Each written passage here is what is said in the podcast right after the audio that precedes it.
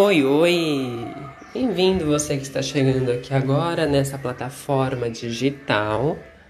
Bom, o que eu gostaria de comentar, na verdade, eu até queria bater um papo com alguém, mas nesse momento eu estou sozinho, não consigo chamar ninguém para fazer a participação comigo, porque todos os que estariam disponíveis estão trabalhando. Pois é, esse som ao fundo que você ouve é o infeliz do meu vizinho que ele não tem noção de espaço auditivo. Pois é, não consegue ouvir baixo o volume do rádio. Se fossem umas músicas bonitas, eu até poderia dizer, mas é tanta gritaria ali que não dá para formar nenhuma frase entendível. Bom, eu não sei você, não sei qual é a situação ou qual estado que você está na sua vida amorosa hoje. Mas eu queria falar sobre o Tinder, sobre o Badu, sobre esses aplicativos de, de namoro. O que, que você sente quando você baixa e você conversa com várias pessoas? Você percebe que tem um padrão de conversa? Por exemplo, a grande parte começa: Oi. Aí o outro diz: Oi, tudo bem? E assim vai a conversa. Tudo bem, e você? Eu vou bem também. De onde é? Eu sou de tal cidade. Você? Ah, eu também. Muito bonito seu sorriso. Obrigado, o seu também. Enfim, essa é uma, essa é uma linhagem mais simples, porém que acontece muito.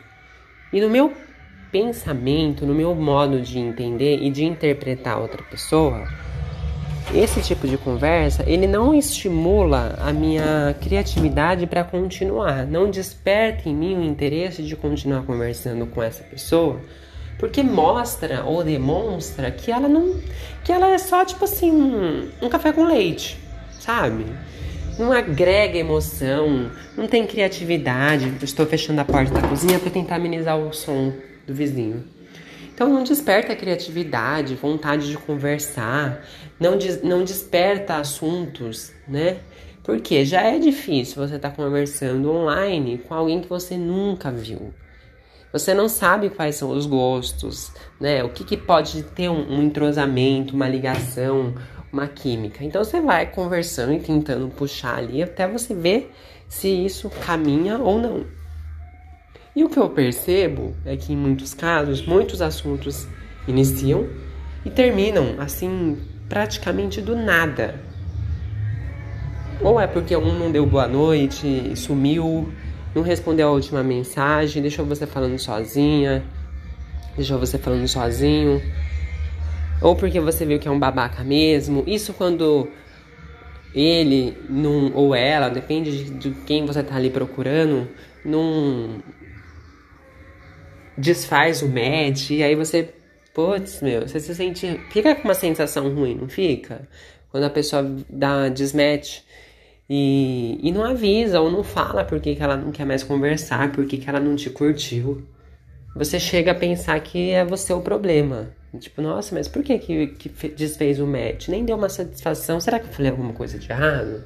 Será que você não me achou tão interessante? Será que não me achou tão divertido o suficiente? E aí você fica com essa pulga atrás da orelha.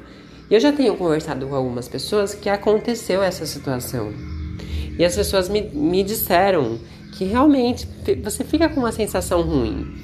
Dá uma sensação de que você não é suficiente, né? Que você não, não, não é bom o suficiente para atender aquilo que aquela pessoa queria. Mas o que, que, aquela, o que, que aquela pessoa queria de você? que, que, você, que qualidades, que virtudes você teria que ter para você ser suficientemente bom para manter o interesse dela por você? Então eu fico é, me perguntando se, se ter esses aplicativos é uma boa opção, é uma boa ideia, é uma boa é, jogada. Porque você entra no aplicativo para conhecer alguém, para se divertir. Se divertir que eu digo, ou fazer amizade, ou sair para ir num barzinho, beber alguma coisa, e se rolar alguma coisa, ok, legal. Se não rolar, beleza. Tchau, tchau, cada um pro seu lado. Mas algumas situações acontecem que acaba te ferindo, te machucando e mexe inclusivamente com a sua autoestima. E já mexeu com a minha autoestima, né? Eu já tive, assim, alguns casos que eu, enfim, conheci, saí para conhecer algumas pessoas, eu gostei, curti. Não sei se eu me apaixonei, imagino que sim, mas de uma maneira saudável, não, não eloquente, equilibrada. Sabia que era uma paixãozinha de início de, de, de relacionamento, quando você tá ficando com alguém e você sabe, e é aquela fase gostosa do relacionamento que você tá descobrindo a outra pessoa, ela tá te descobrindo, você faz tudo para agradar, ela faz tudo para te agradar. Então, e depois acaba tudo isso, né? E aí você, e aí eu penso, putz, nossa, tô, tô, tô vivendo uma bad agora.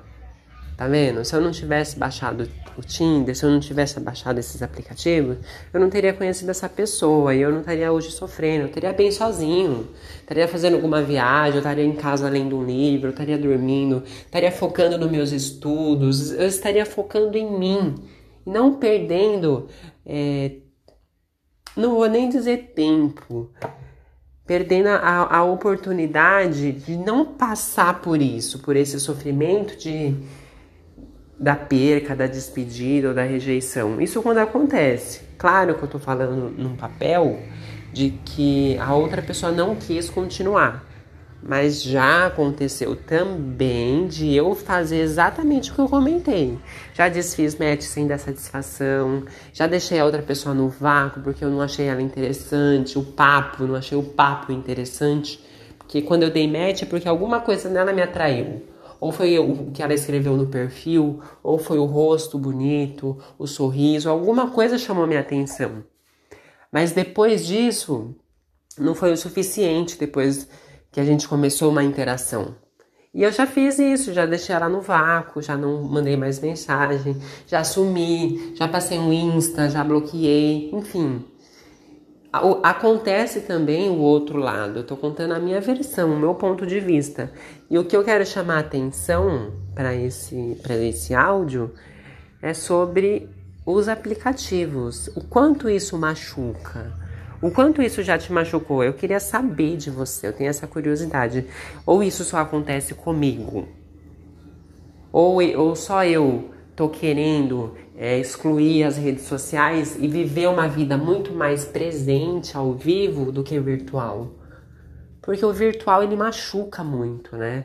É como o Instagram, por exemplo, você vê fotos de pessoas maravilhosas, com filtro, tudo, e aí você se olha no espelho e fala, putz, mas a minha pele não é assim. Nossa, olha o nariz, olha o dente, olha isso. E eu conheço pessoas que têm é, que eu conheço pessoas da minha família que mostram uma realidade que se eu não conhecesse, eu compraria a realidade que elas vendem na internet. Mas eu conheço essas pessoas, são da minha família. Então eu sei que muita coisa do que é dito ali é verdade e algumas outras coisas não são verdades. Então eu consigo fazer essa seleção. Mas e quem não conhece tantas outras pessoas que mostram ter uma vida perfeita, né? O que, que você acha? Compartilha comigo a sua opinião.